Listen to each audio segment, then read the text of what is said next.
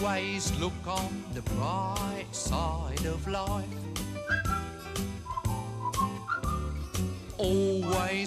Llegamos al espacio de buenas noticias en Distrito Euskadi, ese momento en el que queremos, nos gusta apreciar el lado bueno de la vida, ese instante en el que a pesar de todo lo malo, que no es poco, ¿verdad? Pues buscamos, nos refugiamos en lo bueno y hoy lo vamos a hacer de la mano de alguien que podríamos decir es reincidente. Hablamos en este caso de una residencia de la tercera edad que ya ha sido ejemplar en otras ocasiones, en momentos difíciles en los que ha sabido encontrar ese lado bueno de las cosas. Esther Aizpuru, Arrachaldeón. Cacho Irache, Arrachaldeón. Sin duda hablamos de la residencia San Jerónimo de Estella Lizarra, que seguro nuestros oyentes recuerdan, porque en pleno confinamiento y en lo más duro de la pandemia, sus trabajadores decidieron encerrarse con los residentes para protegerlos. No entró ni salió nadie durante todo aquel confinamiento. Para proteger a nuestros residentes ya que estábamos oyendo todo lo que estaba ocurriendo en el resto de las residencias y nosotros nos echábamos las manos a la cabeza porque no queríamos que eso llegara a pasar aquí. Ahora estoy más a gusto porque se quedan todos a dormir aquí. Así me siento mucho más protegida. Resistiremos. Bueno, pues vaya si resistieron, como decíamos, ni un solo residente se contagió durante el confinamiento y no lo pasaron del todo mal, ¿eh?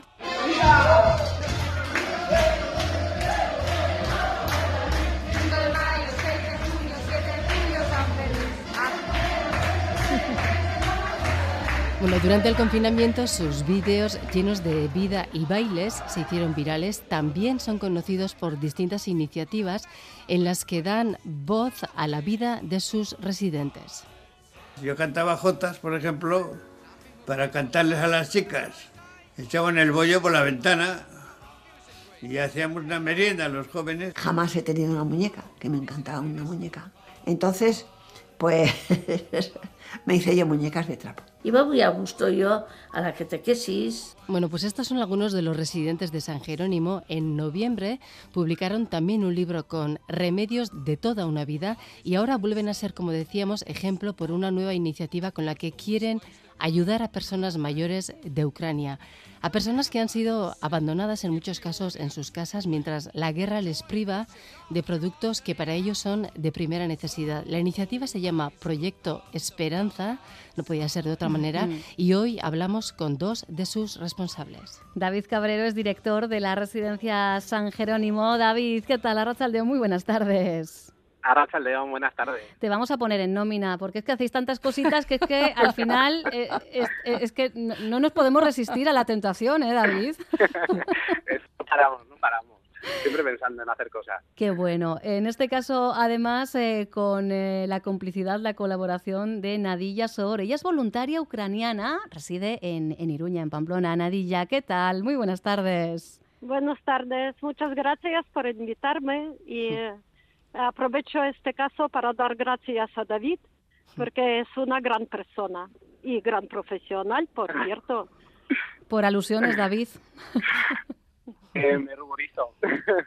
Además, se me estaba poniendo los pelos de punta, ¿eh? De volver a escuchar todo el repaso desde el confinamiento y demás, ¿eh? eh un millón de gracias. Es que habéis hecho pues mucho y, y, bueno. En este caso, yo creo que, que el ejercicio eh, nostálgico que ha hecho Esther. Bueno, y como tú decías. Irache, podríamos haber hecho muchísimo más, más. porque los vídeos de la residencia San Jerónimo dan de verdad para hacer bastante más. Hemos hecho, hemos querido hacer un pequeñísimo recordatorio de lo mucho, de los muchos buenos momentos que nos ha dado esta residencia, sin duda. David, eh, como decíamos, eh, hace unos días eh, les hablasteis a los residentes de San Jerónimo precisamente de este proyecto, del proyecto Esperanza. Yo antes que nada quisiera saber cómo reaccionaron ellos, qué opinan ellos de, y ellas de esta iniciativa, David.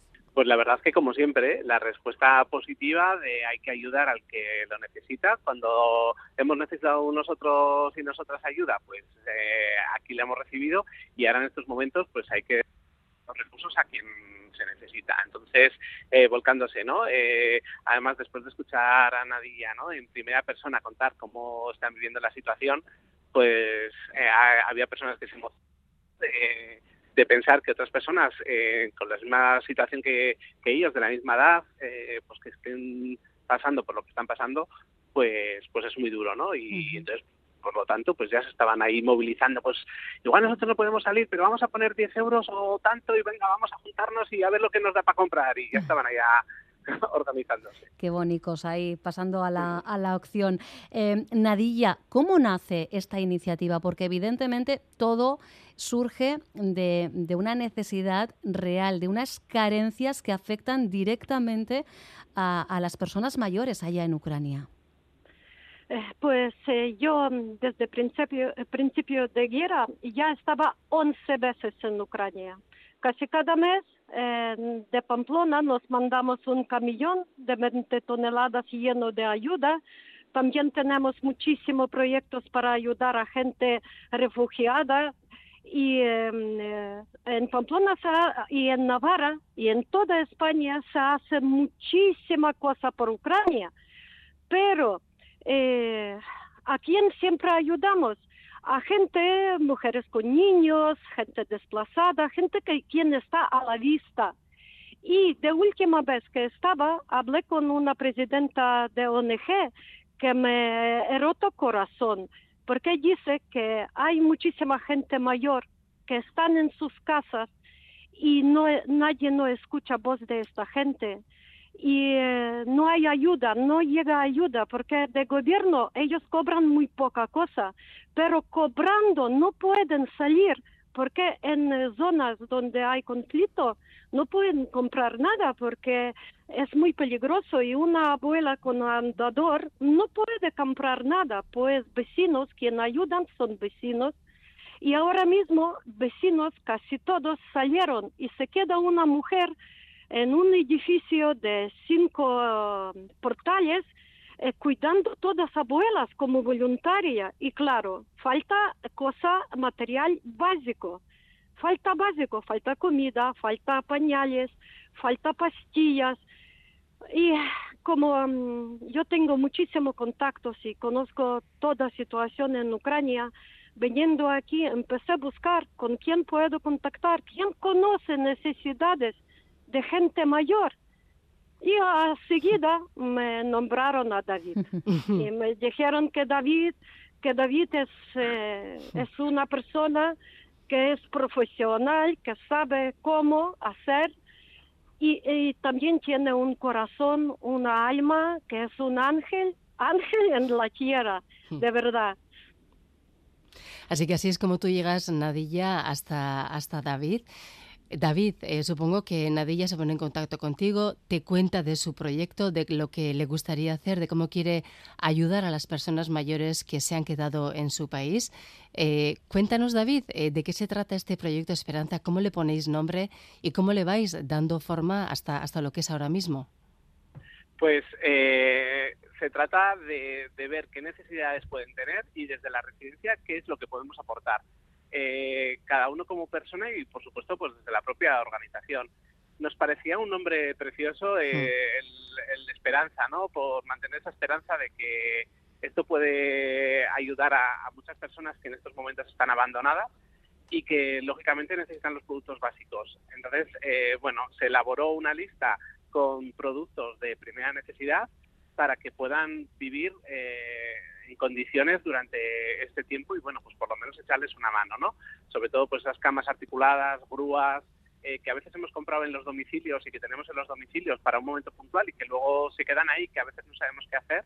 Y bueno, pues igual podría ser un momento, ¿no? Para destinarlo para personas que realmente lo, lo precisan y lo necesitan. O colchones, almohadas, mantas. bueno, pues en estos momentos, eh, después de escuchar, ¿no? Eh, en primera persona cómo lo están pasando, pues todo es necesario, pañales, eh, al final es una necesidad de primera de primera necesidad, ¿no? Es un artículo de primera necesidad que, que se necesita y que y que bueno pues que, que puede ayudar a muchas personas. claro, pero escuchándote David, eh, la, la, pregunta que nos que nos eh, viene o, la, por lo menos una de las primeras, ya tenéis preparada la infraestructura para que una vez hagáis acopio de todos eh, estos productos, artículos, bienes de primera necesidad, cómo se van a enviar luego a Ucrania. Claro, porque además hablamos de grúas, hablamos de en algunos casos de sí.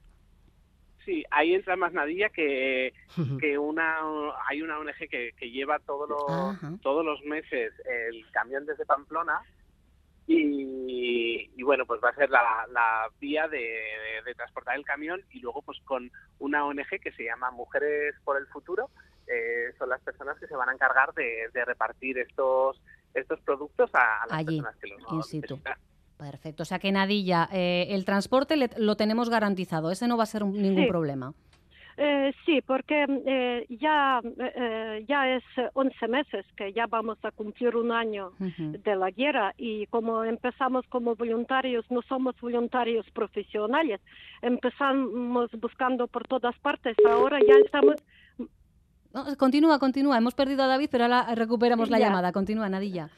Ya estamos más organizados y entonces en Ucrania tenemos en Ucrania tenemos una ONG que se llama Mujeres por el Futuro, que ya tiene muchos años. Eh, ellos se formaron contra ONG de mujeres contra violencia y machismo. Y en eh, horas de guerra eh, ahora ayudan a gente más vulnerable, es mujeres, niños y gente mayor. Entonces, en esta red de Mujeres por el Futuro hay 30.000 personas eso significa que en cualquier pueblo, cualquier ciudad de Ucrania hay un, sede y ellos tienen todos apuntado. Cuando empezamos eh, este proyecto con David, ellos me mandaron 240 personas mayores con su apellido, con dirección y con necesidad, donde vive y qué necesita.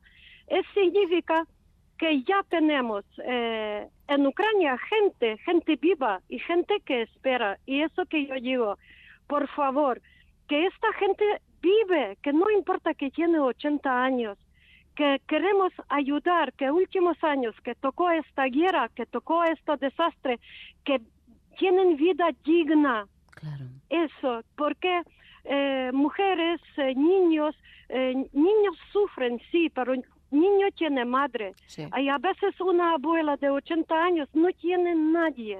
Sí, porque tú lo decías, ¿verdad, Nadilla? Eh, hay muchas personas mayores que están, que viven solas en bloques enteros que están prácticamente vacíos porque mucha gente o, todos los que han podido y querido han abandonado, se han marchado, han, han abandonado su, su localidad, incluso el país. Por tanto, hay muchas personas mayores que están prácticamente abandonadas, solas en edificios enormes. ¿Y cuál es la realidad, por ejemplo, Nadilla, en las residencias? No sé si reciben algún tipo de ayuda, si las personas mayores pueden tener acceso a las residencias en Ucrania ahora mismo. Pues residencia, eso es otro dolor, pero dolor muy grande, porque eh, mucha territorio de Ucrania está ocupada por rusos y cuando rusos ocupan eh, de mayores, ellos no, no quieren preocuparse. Ya no quiero ni pensar qué hacen con nuestros eh, abuelos allí. Pero cuando el eh, gobierno ucraniano consigue sacar gente de residencias, pues traspasa a residencias que están más a ciudades más fronterizos con Polonia. Entonces, estas residencias se doblan o se triplen triplican. están masificadas, Nadilla. Sí, es donde tiene que estar 100 personas, hay 300. Y pues eh, eh, no hay personal, no hay médicos para atender. También, pero eh, hay en Ucrania todo pueblo se ha unido para ayudar hay mucha gente joven, porque no hay mucho trabajo ahora en Ucrania, gente joven se quedaron, chicas se quedaron sin trabajo. Y donde hay residencia, hay eh, mujeres eh, jóvenes ayudando a abuelas, pero para ayudar, no te puedes ayudar solo con cariño, tienes que tener medicamentos, camas, comida. Eh, vale, eso todo llega, pero es horas de guerra, llega con mucho, eh, muy despacio, que hace falta de todo. Y yo cada día hablando con esta gente, con voluntarios, eh, mis amigas en Ucrania, de verdad que ellas hacen que pueden y me piden, me suplican cosas básicas, pañales en principio, porque también hay mucha gente minusválida. hay estamos hablando de pañales para personas adultas, sí, sí. Exacto. Para, y para gente, hay muchos niños, muchos niños, muchos mayores eh, que no son eh, ya tercera edad, pero son minusválidos que no se mueven en casa. Claro. Y ellos reciben de ayuda del gobierno 2.000 griven, es moneda ucraniana. Y una caja de pañales vale 700. Eso significa que toda ayuda llega solo tres cajas de pañales. Eh, vale, pues yo siempre digo, yo no quiero dar pena. Mi eh, pueblo ucraniano no somos pobres. No quiero dar pena. Yo solo quiero que cada uno que ayuda un poquito, un poquito que ayuda. Y de esto, cuando se acaba la guerra, nos levantamos cabeza. Pero en estas horas tan duras, porque es un genocidio, genocidio total, porque ¿quién sufre? Sufre pueblo. Y encima nuestras eh, ciudades están sin luz. Hmm. Cuando están sin luz significa no hay calefacción, Hay que ayudar sobre todo a las personas mayores, como tú dices, porque siguen vivas, lo que les quede de vida siguen vivas y deben tener una vida digna. Para ellos se está recabando toda la ayuda posible. David, quisiéramos eh, preguntarte ya para terminar, eh, ya hemos dado a conocer este proyecto Esperanza, que necesita de camas, pañales, sillas, andadores, de todo para estas personas. ¿Cómo va, ¿Cómo va la cosa, David? No sé si ya ha empezado a llegar esa ayuda a la residencia San Jerónimo de Estella Lizarra. Pues la verdad que hoy eh, hemos tenido un no parar. Eh, se han acercado muchas personas, de, sobre todo personas de Estella, a traernos, eh, sobre todo pañales, ha sido lo que más nos están trayendo, y, y luego ropa ropa interior, porque como habíamos hecho ¿no? esa mención a la ropa interior, pues es un poco lo que más están trayendo. Entonces, bueno, pues muy contentos ¿no? de que esto haya empezado a funcionar y de que estemos recibiendo llamadas ¿no? para, para traernos mm, pues, diferentes artículos. Vamos a recordar datos prácticos. La campaña va a permanecer abierta hasta el 31 de marzo. Hasta entonces tenemos tiempo de aportar lo que buenamente podamos. Y en la web de la Residencia San Jerónimo de Estella Lizarra, si entráis, allí podéis ver ¿eh? una lista de los productos, de los artículos que se necesitan. Insistimos, toda aquella persona que pueda aportar, como bien dice Nadilla, bienvenido será, porque allí precisamente sobrar no sobra nada ni nadie. David Cabrero, Nadilla Sor, muchísimas gracias por haber compartido los detalles de este proyecto Esperanza, Esperanza que confiemos se multiplique también una vez más con la solidaridad del pueblo vasco. Un fortísimo abrazo. Muchísimas gracias a vosotros por la ayuda en esta difusión, porque al final es necesario ¿no? llegar a, a todos esos rincones. Es un placer para nosotras. Claro que sí. Gracias. Gracias, Gracias. Nadilla, gracias a ti, de verdad, y, y mucha fuerza. Esther, que nos vamos, bueno, Nos no- está mal irse con un poquito de esperanza, ¿no? Sí, da gusto escuchar a eh, una personas como David y Nadilla, la fuerza con la que habla y ojalá que toda esta ayuda llegue a quien, a quien lo necesite. Ojalá. Sí, sí. Ojalá. Pues cerramos así con esperanza y con buena gente y regresamos mañana a las 4 y unos minutos a las sintonías de Radio Euskadi, de Radio Vitoria. Bihar arte, ¿dónde están?